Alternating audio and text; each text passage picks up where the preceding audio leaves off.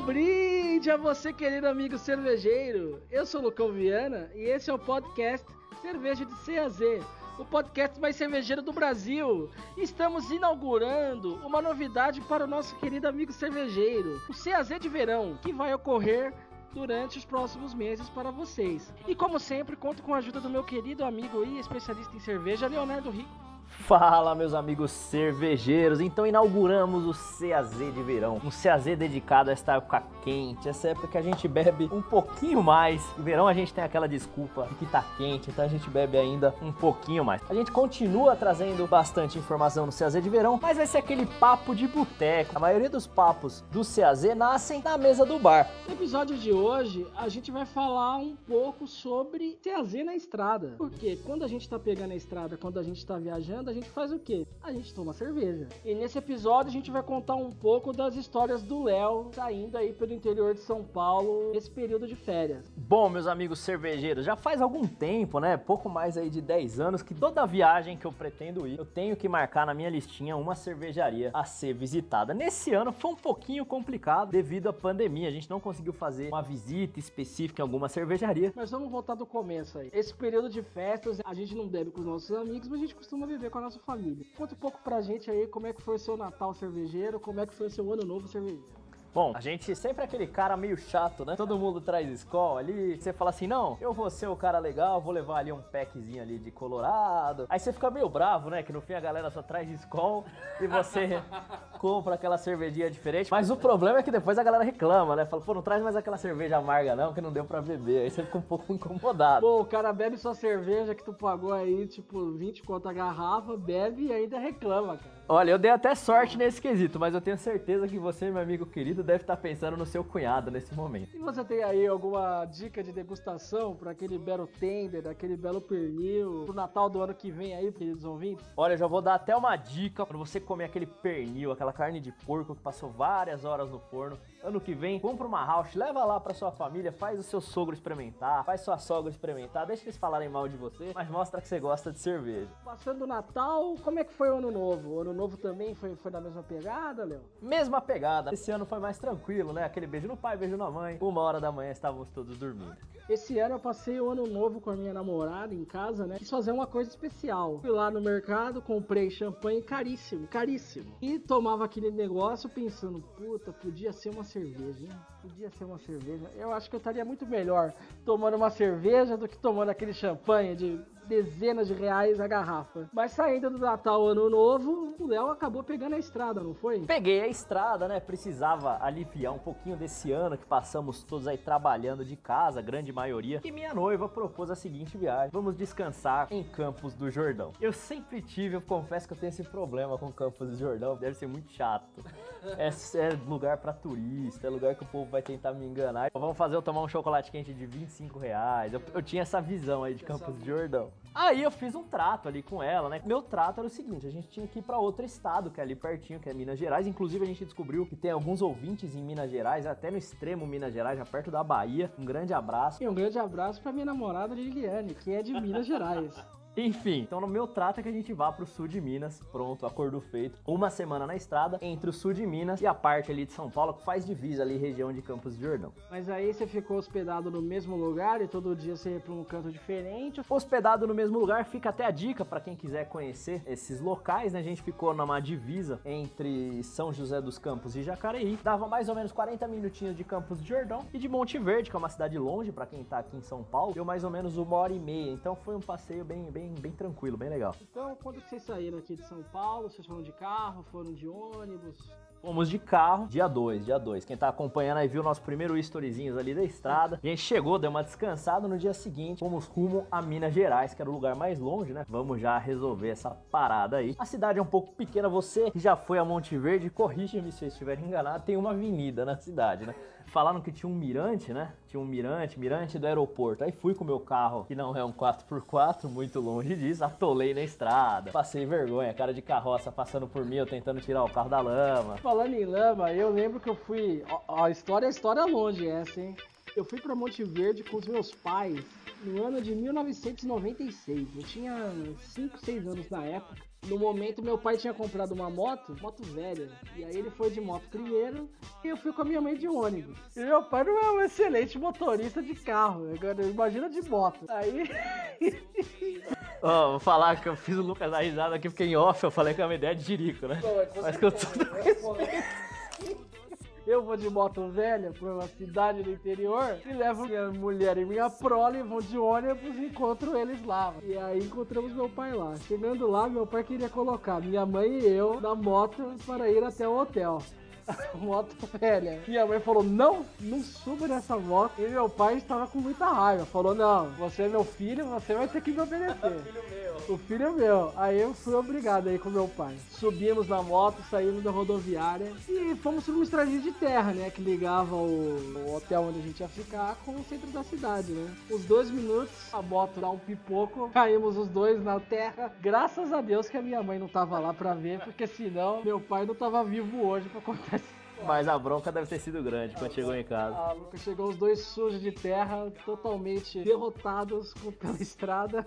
E logo depois dessa viagem, meu pai acabou vendendo a moto velha que ele tinha comprado. Foi a decisão mais sábia que ele tomou na vida, né? Mas continuando, vamos voltar ao carro do Léo. Bom, por que estamos contando então, né, da nossa viagem aí pra Monte Verde? Porque o nosso objetivo é caçar cerveja. No primeiro lugar que eu vejo, uma placa escrito aqui tem cerveja extremosa. Paramos e fomos beber. Você aí que acompanha nosso Insta já até veja, a gente colocou a fotinha, cervejaria extremosa, que fica em extrema, que cervejaria boa e fica a dica, né? É muito mais barato do que você beber aqui. Dá pra visitar a cervejaria, eles têm um pub dentro da fábrica. Ali a gente experimentou, minha namorada tomou um Session IPA, eu tomei um Red Ale, depois a gente acabou com um Pilsen ali pra dar uma equilibrada. Saímos de lá, foi onde eu atolei o carro. Quando a gente tá voltando do carro atolado, o carro cheio de terra, a gente avista um bar, que era o bar de gelo. Vimos que era diferente, a gente tava derrotado também de ter atolado o carro, procurado o mirante que tava fechado, tava chovendo. Falamos o quê? Vamos beber. Fomos pra esse bar de gelo, que era um lugar bem diferente, né? Primeiro bar de gelo de Minas Gerais, esse que a gente visitou. Esse é daquela mesma marca, daquele bar de gelo que tem fó. A mesma marca, a mesma marca. E no bar, quando a gente entrou, a temperatura era de menos 17. O bar fornece, né, as roupas para você poder aguentar lá dentro. Eles sugerem que você fique até 40 minutos, eles te indicam que não há chance de você morrer. A gente não aguentou. E ainda mais que a gente tinha pisado na lama lá, tava com o pé molhado, a gente Você com o pé ficou molhado pro bar de gelo. ficou uma meia hora. Que ideia maravilhosa. É, hein? teve que ficar pulando lá e, e aí você faz um acordo, né, lá na entrada, você faz um acordo, o valor da entrada mais o tanto de bebida, então o valor varia. E aí vocês saíram do bar de gelo e voltaram pro hotel. Bom, voltamos, nosso rolê continua. No dia seguinte, fomos pra Campos Jordão, eu com meu pé atrás, falando, não, lá vou ser extorquido, vou pagar 30 reais na garrafa de escola, mas não foi, não sei, se é porque era época de pandemia, a cidade tava vazia, Era verão, tava né? bem, bem tranquilo, é verão, até essa mania. Eu gosto de ir pra Campos de Jordão, Monte Verde no verão, em julho eu fecho uma prainha, Lembrando que vai ter ceazinha de inverno. aí a gente olhar pra mostra, a praia. gente mostra as dicas, as dicas do litoral. Enfim, Campos Jordão e Blumenau concorrem assim por serem os primeiros lugares que as pessoas iam pra conhecer sobre cerveja. Tem a Baden-Baden. Pelo menos foi a primeira cerveja diferente que eu tive acesso de ver no mercado. né? E eu tenho certeza que 80% de quem começou bebendo cerveja artesanal começou com uma Baden-Baden, porque não chegava, não tinha cerveja artesanal no, no mercado grande, lá no hipermercado. Primeira que apareceu com rótulo diferente, inclusive na época levava o nome de cerveja gourmet, a Baden-Baden. Fomos na fábrica da Baden-Baden, uma fila grande pra entrar lá. E vocês chegaram a visitar alguma outra cervejaria? Cervejaria Campos do Jordão. Essa sim a gente passou um tempo lá. A fábrica era dentro ali onde você tava bebendo mesmo. Então a gente achou até mais interessante. Mas para nossa grata surpresa, surgiu uma outra cervejaria em um botequinho ali, uma portinha. A gente viu que tava escrito ali: aqui tem cerveja caras de malte. Fomos lá, visitamos o lugar e realmente era uma cervejaria pequena, uma das mais gostosas que eu tomei na viagem toda, chamava Caras de Malte. Inclusive, todos os nomes dessa cerveja são de algo relacionado à ciência. Eles tinham diversos estilos. O que eu tomei foi o comum lá, aquele cara, até conversei com ele, né, porque ele tinha aquele estilo que ele falou, é o único que a gente consegue vender bem, que era uma American Lager, e era bem saborosa. Era tipo uma Heineken. Era estilo da Heineken, mas aí também não sei se é impressão, né? Por ser uma cerveja na pressão ali, por ser um chopp, acabou se tornando ela mais gostosa. Foi a segunda melhor que eu bebi na viagem. Eu vou contar depois qual foi a primeira.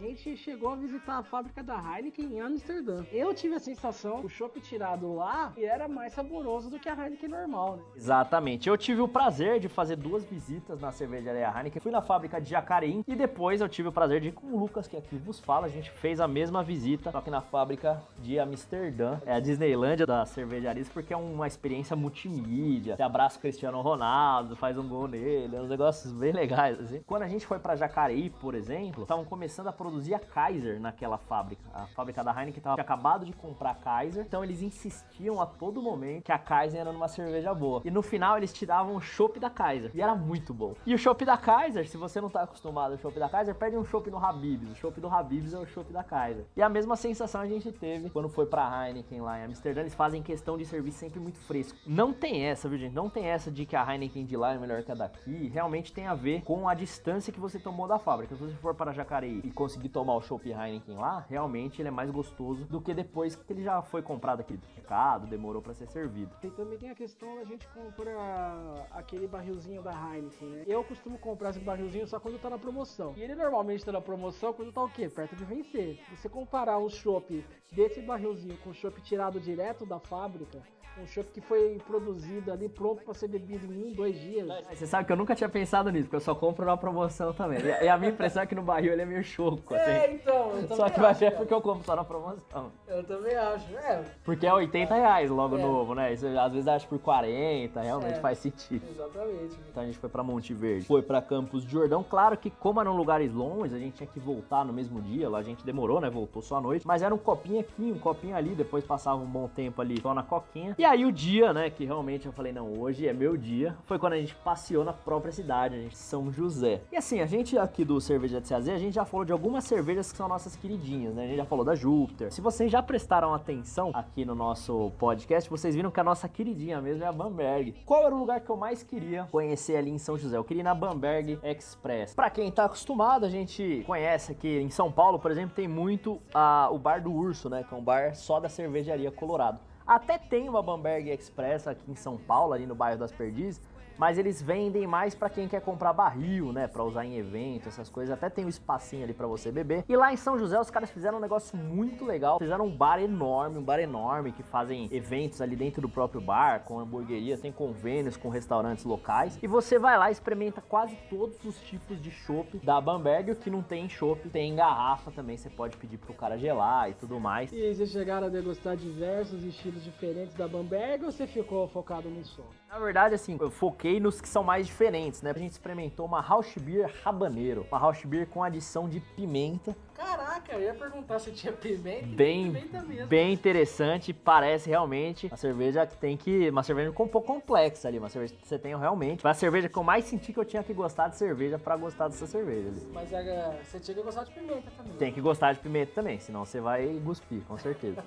A, a digníssima aí curtiu? Não gostou. Ela até gosta de house beer, né? Minha noiva gosta de house beer, por incrível que pareça. Mas ela não gostou da rabanela. Ela achou muito esquisita. As outras diferentes que eu bebi. E o legal da Bamberg é que eles fazem alguns estilos meio aleatórios, né? Por exemplo, essa house beer com pimenta. A do Sepultura é uma cerveja um pouco sem estilo ali, mais lupulada. E depois eu tomei uma que é a Hopway Beach, né? Que eles fazem alusão ali à música do, do Ramone. E trocam ali também uma cerveja bastante lupulada. Não chega a ser uma IPA, eles não produzem IPA, eles seguem a risca do estilo alemão. Eles até fizeram uma recentemente, que a meu nome não é IPA, exatamente. Eles seguem a lei de pureza ali na risca. E aí, o nosso próximo episódio vai ser sobre uma das cervejas que a gente comprou lá, não tinha engatada, porém eu comprei engarrafada, trouxe aqui pra experimentar com o meu caro Lucas. Ela chama Mosh Pit Ale, é o famoso bate-cabeça. Você vai num show aí, principalmente de rock, o bate-cabeça na gringa eles chamam de Mosh Pit e ele fez uma Mosh Pit Ale. Tem o porquê do nome, tem o porquê dela não ter estilo. E a gente vai explicar o porquê alguém faz uma cerveja dessa, por que ela chama Mosh Pit, em qual estilo ela se parece e muito mais. Olha que vem bastante informação.